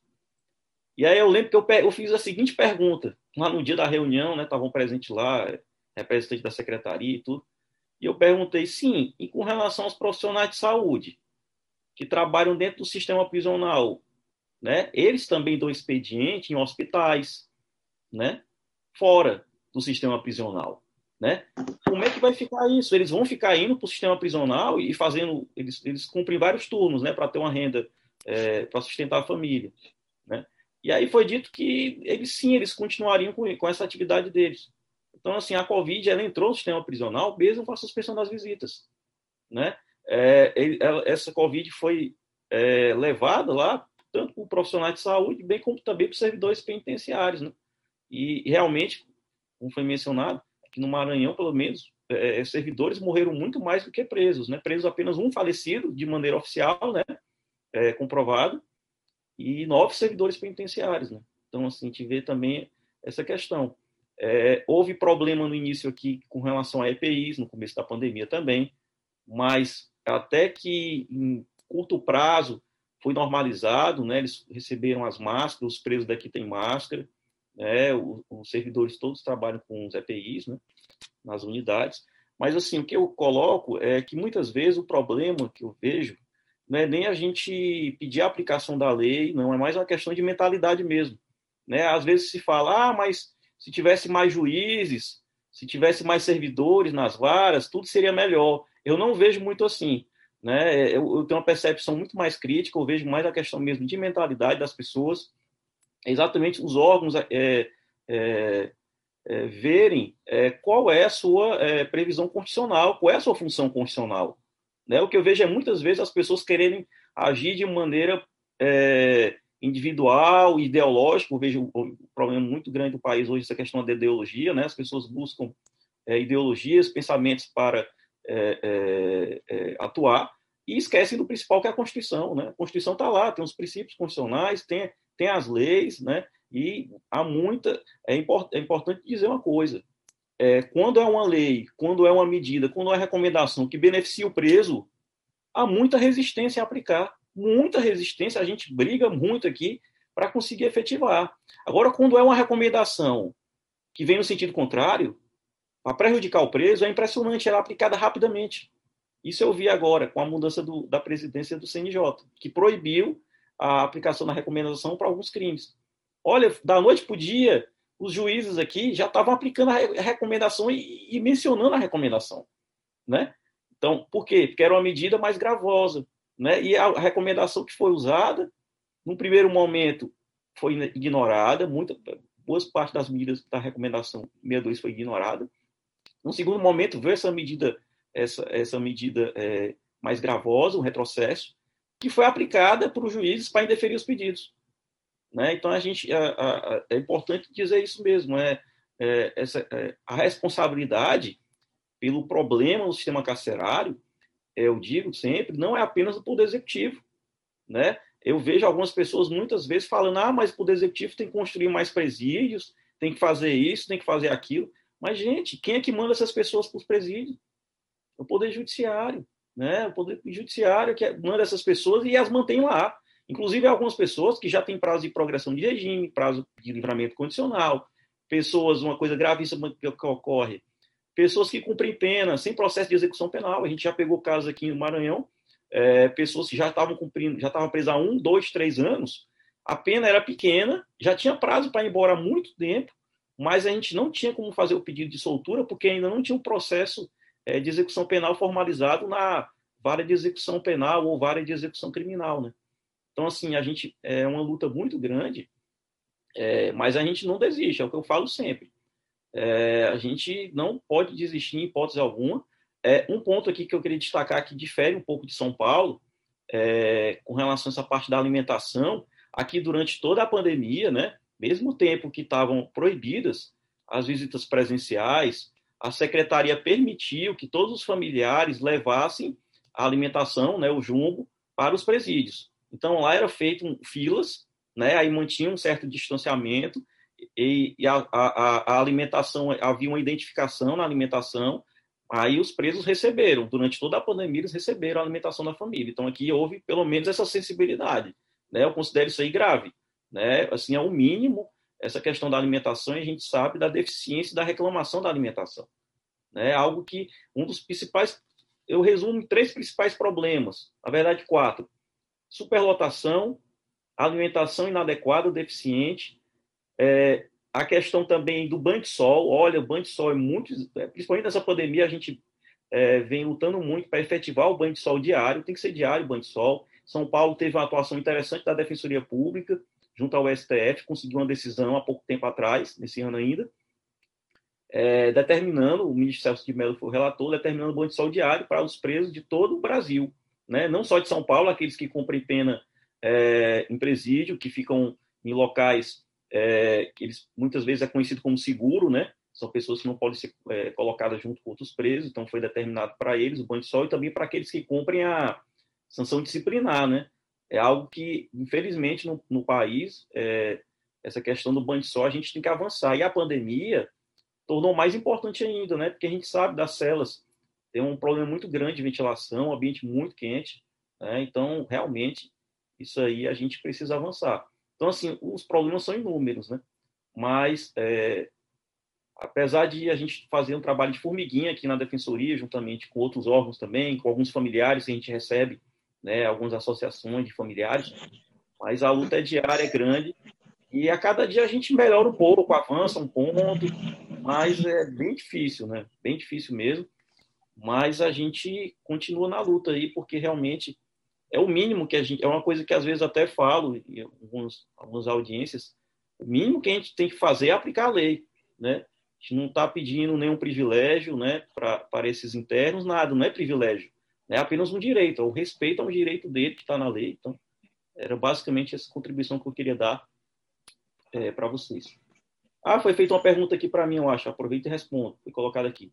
Gostaria de saber se há acompanhamento das, das visitas virtuais no Maranhão pelo núcleo de execução penal da DPE quanto aos relatos familiares com relação a dificuldades. É, isso aqui a gente recebeu, inclusive, né? Essas informações aqui. Tem famílias que têm a dificuldade na internet, né? Com relação àquelas famílias que moram no interior, foi dada a oportunidade para elas fazerem a visita virtual através do núcleo da defensoria, usando a internet da defensoria, né, no interior. É, agora, é, realmente é uma reclamação grande, essa questão do curto tempo, né? É, as visitas falam que é apenas 10 minutos, né? A visita virtual, tem oscilação de internet, de sinal, né? Realmente, isso aqui, é, ela, ela vem sendo realizada ainda, mas assim a preferência da, dos familiares é a visita presencial que já, retor já retornou aqui, né? Essas, essas, essas reclamações diminuíram porque já retornou a visita presencial aqui no Maranhão.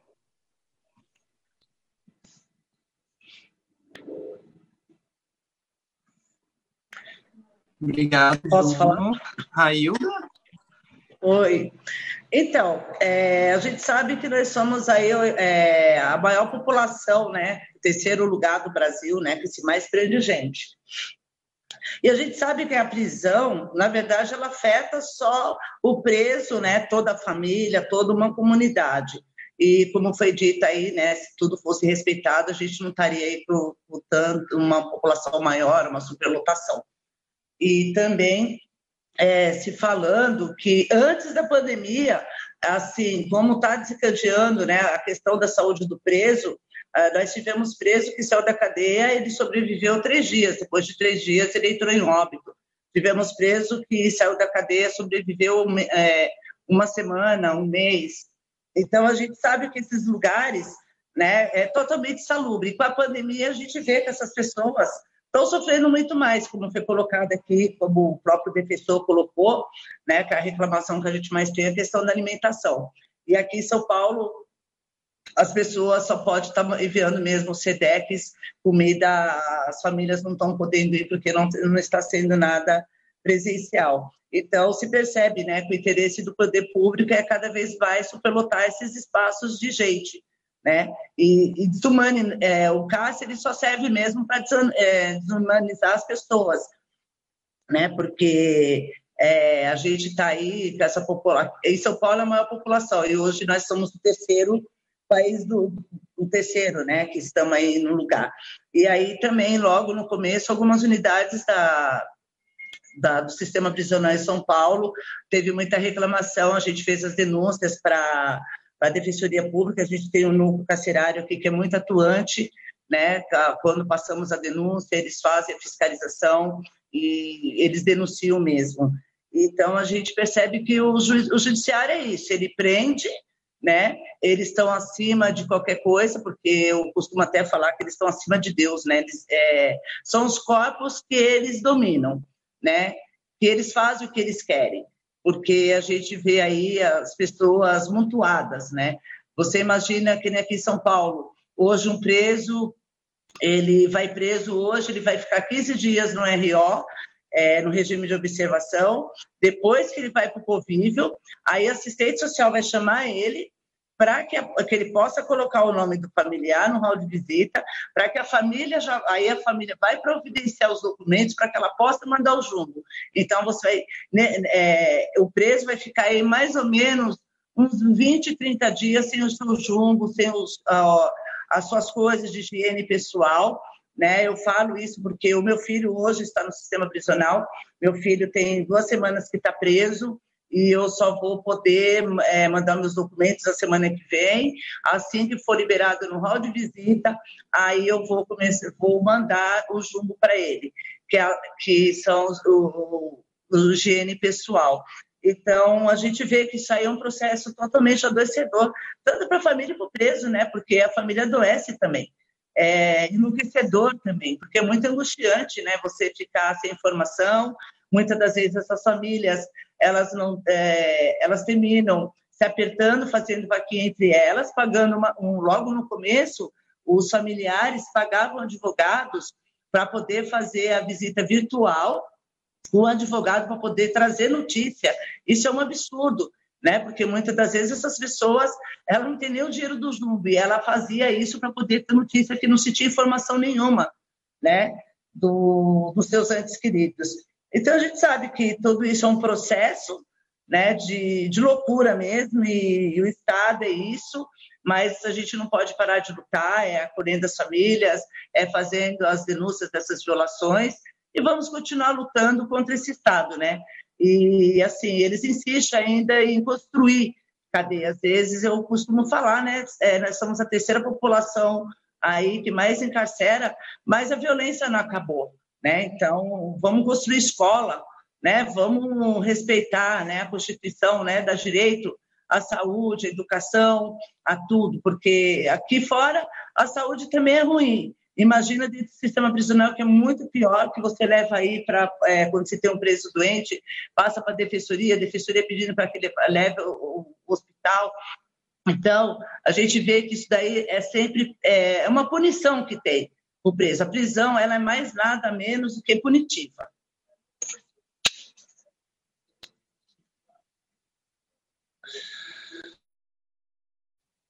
Obrigado, é, Railda bate-papo, né? A Carla também pediu a palavra. E assim que eu terminar de, de ler a pergunta, Carla, fique à vontade, tá? É, a pergunta é da, da Rosiane. É, ela pergunta se os nossos convidados é, sabem se essa situação nas prisões, no contexto da pandemia, é objeto de discussão e recomendações de espaços colegiados com participação do poder público e sociedade civil, como Conselho de Direitos Humanos, Conselho de Saúde, comitês de combate à tortura. Carla?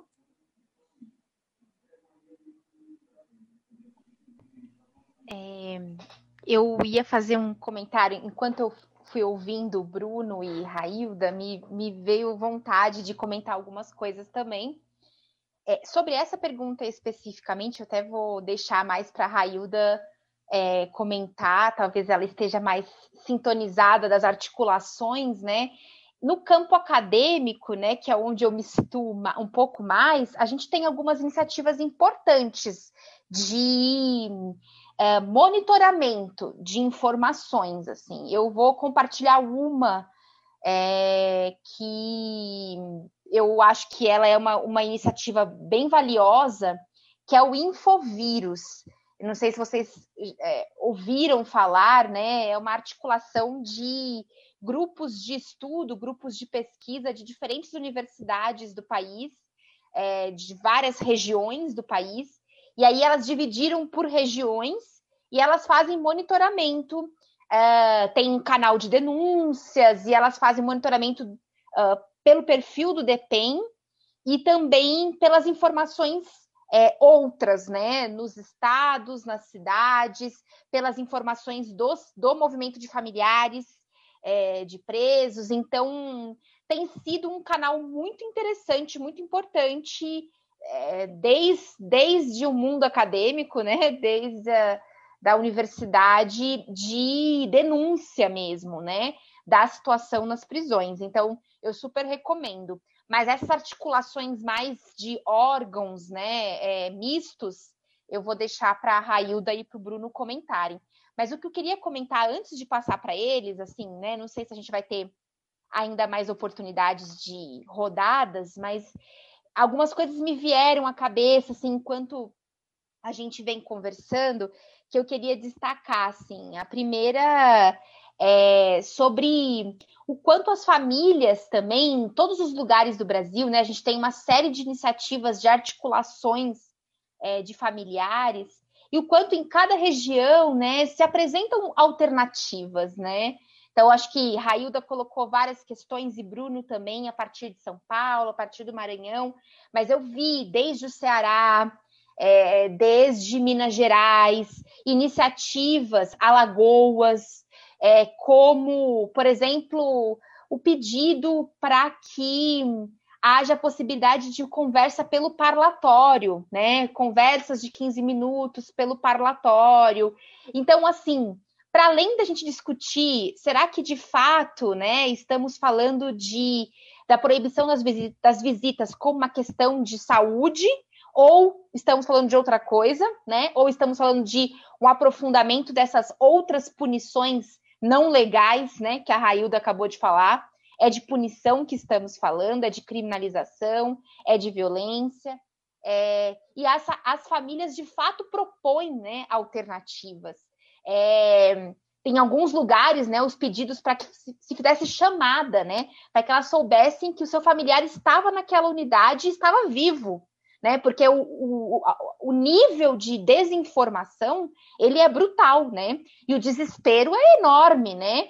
Ainda bem que temos articulações de familiares, porque é isso, há esse conforto, né? Coletivo de um ajudar o outro, de coletivizar informações, né? Mas o desespero da falta de informações é enorme, né? Então, em alguns lugares se propôs isso, né? Que se pudesse ter chamada, né? De dizer quem está ali, quem está vivo, né? Então é, é, é só para reforçar o quanto que há, né? É, a depender de um esforço, né? Se houvesse um interesse, um esforço coletivo para se pensar alternativas, né? Mas no fundo, no fundo é isso. É, eu acho que o mais essencial é pensarmos o quanto que é, as famílias elas são o elo mais profundo da prisão com a sociedade, né? As famílias são a, a, a principal forma da gente controlar uh, o que acontece ali dentro, né? Por isso que é tão confortável simplesmente suspender, sem que se pense alternativas, sem que se conforte essas famílias, sem que se pense as condições materiais, psicológicas, né, dessas famílias e das pessoas em situação de prisão, né? Então, eu queria colocar um pouco essa questão das alternativas. E um outro ponto que eu queria destacar também é o, o olhar que a gente também tem que ter nessa situação tão grave é, para as mulheres, né? É, em situação de prisão, assim. Então, claro que né, a gente poderia ficar aqui horas tratando sobre as particularidades né, das mulheres em situação de prisão, mas eu acho que especificamente, pensando em pandemia, eu não sei se vocês acompanharam os dados nacionais, falando em dados gerais, sem, sem falar das mulheres em situação de prisão. É, o Brasil teve os maiores índices né, de mortalidade de mulheres é, puérperas né? Ou em situação de pós-parto no mundo, né? Da, das mortes de mulheres, 70 e alguma coisa por cento, depois eu posso localizar aqui as fontes, é, das mortes de mulheres é, grávidas, puérperas ou em condição de pós-parto, 70 e poucos por cento, 74, se eu não me engano, eram brasileiras, né? O que demonstra que há um, também um descaso de pensar a condição dessas mulheres enquanto grupo de risco, né? Então, o que acontece no corpo feminino, né, no momento em que, ela, em que está grávida ou que acaba de parir, e por que que essas mulheres estão em uma condição que precisa de uma atenção especial, né?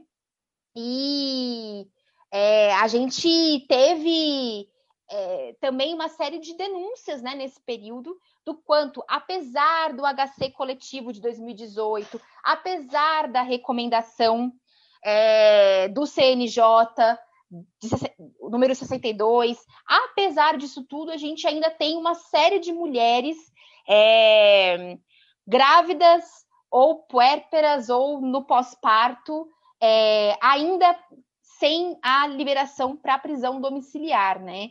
É, o que é muito grave, né? E aí, claro, eu não sou da área da saúde, não consigo dizer isso mais tecnicamente, mas há uma série de demonstrações, né?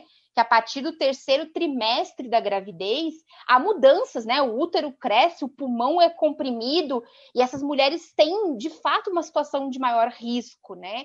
É, então, acho que pensarmos também a particularidade das mulheres em situação de prisão nessa condição pandêmica é muito importante também, né? Eu queria fazer esse registro, assim. É, era mais isso. E aí, por fim, fim mesmo, não sei se eu ainda vou ter oportunidade de falar mais alguma coisa, mas queria só colocar que eu acho que disso tudo, o que para mim é o mais fundamental é, e aí me referi aqui a Railda enquanto uma porta-voz, é pensar na importância que movimento de familiares de pessoas em situação de prisão cumpre é, no nosso país, assim. Né? É, é uma fonte de força né, para nós que resistimos no nosso país, que nos articulamos por um outro mundo, né, um mundo sem prisões. E eu acho que o movimento de familiares cumpre um papel muito importante, né? E eu queria destacar isso, assim.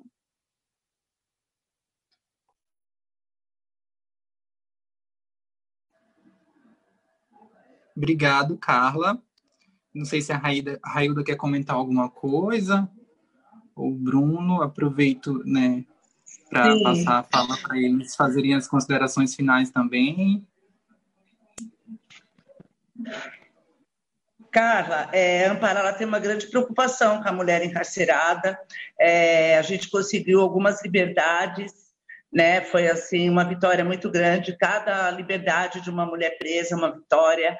E, inclusive, a gente foi buscar uma mulher presa, que era uma pena mínima de três anos, e ela foi pega no mandato de busca, e junto com a Defensoria Pública nós conseguimos é, que ela, é, depois de 60 dias, pegasse a liberdade, ela estava grávida, ela trouxe vários, várias denúncias que aconteceu com ela, da, que ela não tinha alimentação adequada, ela voltou toda mordida de percevejo e ela hoje está já no sétimo mês de gravidez. É, a gente está acompanhando essa mulher, teve outras mulheres também que também a gente conseguiu junto com a defensoria. E nós o que nós estamos fazendo enquanto é, a pandemia, nós estamos fazendo reunião online com os próprios familiares até para discutir a questão da, da situação da, das prisões, a questão da saúde, de alimentação. Conseguimos também fazer uma audiência pública com, com a Defensoria Pública, com o promotor de justiça, com um parlamentar aqui de São Paulo. Então, o tempo todo a gente está é, junto com os coletivos discutindo essa situação. E a gente sabe a importância do, desse, do grupo de familiares, né? apesar que esses lugares eles terminam nos punindo o tempo todo mas eles, eles excluem o tempo todo os familiares.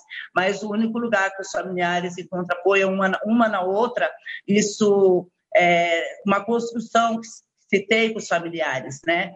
De, de estar tá se construindo junto, de estar tá fazendo a denúncia juntas. Hoje, dentro da Ampará, a gente já tem família que ela, ela só fala assim, olha, aconteceu isso, eu estou ajudando, a outra auxiliando, a outra companheira.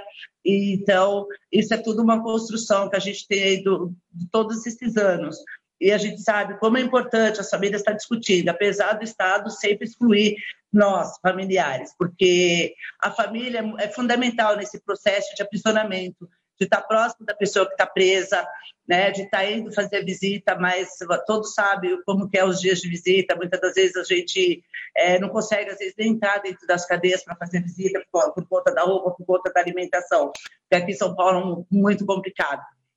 Mas a gente está discutindo sim com os outros coletivos, até porque a ela não faz um trabalho sozinha, ela faz parte da frente é, pelo desencarceramento do movimento negro, e quando a gente tem alguma coisa, a gente já passa tudo para a Defensoria Pública daqui de São Paulo, né? Quando eu coloquei o núcleo é, é, carcerário, que sempre está próximo de Amparar, então sempre a gente está discutindo junto com os familiares, a gente também está dando o atendimento, acolhimento psicológico para os familiares, que a gente viu que era necessário nesse momento de pandemia, porque o bagulho é muito doido, né? Enlouquecedor mesmo. Então a gente sabe que o Castro só vem mesmo para nos punir e punir o tempo todo.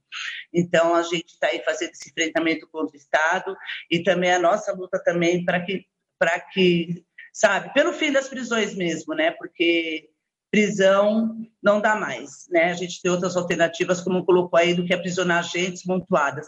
E também a gente pode falar também dos presos provisórios que ainda nem teve sentença e pessoas que nem deveriam estar presas também, né? Com essa pandemia. Então a gente sabe que se tem uma seletividade mesmo, que é, as pessoas que vão para esses espaços, né? São marcadas para morrer e são marcadas para ser presa também mas a gente continua lutando e estamos aqui. Obrigado. Obrigado, Railda. Bruno? É, sobre a pergunta que foi feita, né, com relação à participação de organizações da sociedade civil, é, aqui no Maranhão existe o Conselho Estadual de Direitos Humanos, né, mas aí eu não sei dizer se é, os familiares né, dos presos estão tendo voz nesse conselho. Mas é um conselho que trata de vários assuntos, né? ele é bem amplo. E tem, e tem organizações da sociedade civil né, que participam, que tem assento lá.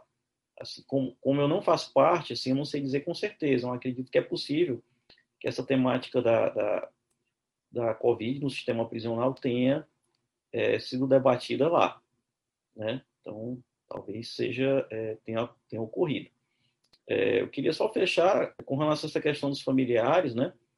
É, eu acho que, apesar de todos o, o, a, as dificuldades que a gente vem enfrentando, né, nesse período de pandemia, é, eu vejo que os movimentos, né, dos familiares, principalmente nas redes sociais, é, vem contribuindo para diminuir um pouco o freio autoritário, né?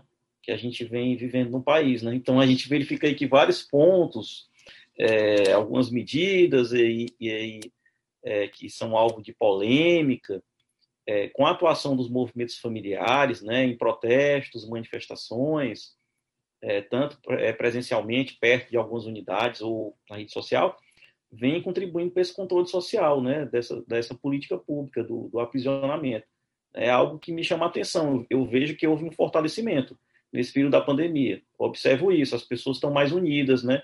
É, os familiares do, do, dos presos e também das presas, né? A gente vê essa maior união, isso um controle social muito importante e fundamental. É, eu queria destacar só que é, a gente vem lutando, vem continuando na luta com relação à defesa dos direitos das pessoas privadas de liberdade é, e vamos continuar, né? Vamos continuar. Eu vejo que uma, algo que a gente poderia trabalhar para avançar nessa temática seria uma política de redução de danos, né? né? E principalmente, eu acho, acredito que deveria começar pelos presos do semiaberto, né? Do semiaberto e também por aqueles presos provisórios que praticaram crimes sem uso de violência ou grave ameaça. É algo que a gente vem, a gente sempre foca o pedido nesses dois públicos, principalmente, a, a resistência do judiciário, mas, inclusive, recentemente, né, o, a, o núcleo de segunda instância da Defensoria, né, que atua no Tribunal de Justiça do Maranhão, também em Brasília, né, no STJ, a gente vem conseguindo algumas vitórias, né, é, algumas liminares em habeas corpus, né? A gente vê que, apesar da maré não ser muito boa, né, há uma, uma dificuldade, né, um autoritarismo, há uma, uma visão é, de que os presos não, tem, não possuem nenhum direito, a gente vê esse, essa, essa visão que é difundida, esse senso comum nas redes sociais, que é falso, né? uma visão que é atenta contra a lei e a Constituição, mas apesar de tudo isso, a gente vem conseguindo alguns avanços, vem conseguindo algumas vitórias. Né? Então, é basicamente isso. Eu agradeço a, a, as duas expositoras né, que participaram comigo aqui e também a SMDH pelo convite. É, obrigado, Bruno. É, acho que nós poderíamos ficar mais algumas horas aqui conversando, né, sobre a temática. Certamente levamos muitos aprendizados e muitas reflexões, né, questões para a gente pensar é, e conversar é, em outra oportunidade. Né? Agradeço a Railda, a Carla, é, ao Bruno, agradecer a todos os que estiveram conosco até o momento, é, em nome da Sociedade Maranhense de Direitos Humanos, muito obrigado a todos e a todas. É, aos que não puderam nos acompanhar né, até o fim, a quem ainda não acompanha as páginas da SMDH nas redes sociais, só nos procurar lá, tá? A live vai ficar disponível também no nosso canal no YouTube, que dá para acessar pelo Facebook SMDH Vida, facinho de encontrar, tá bom?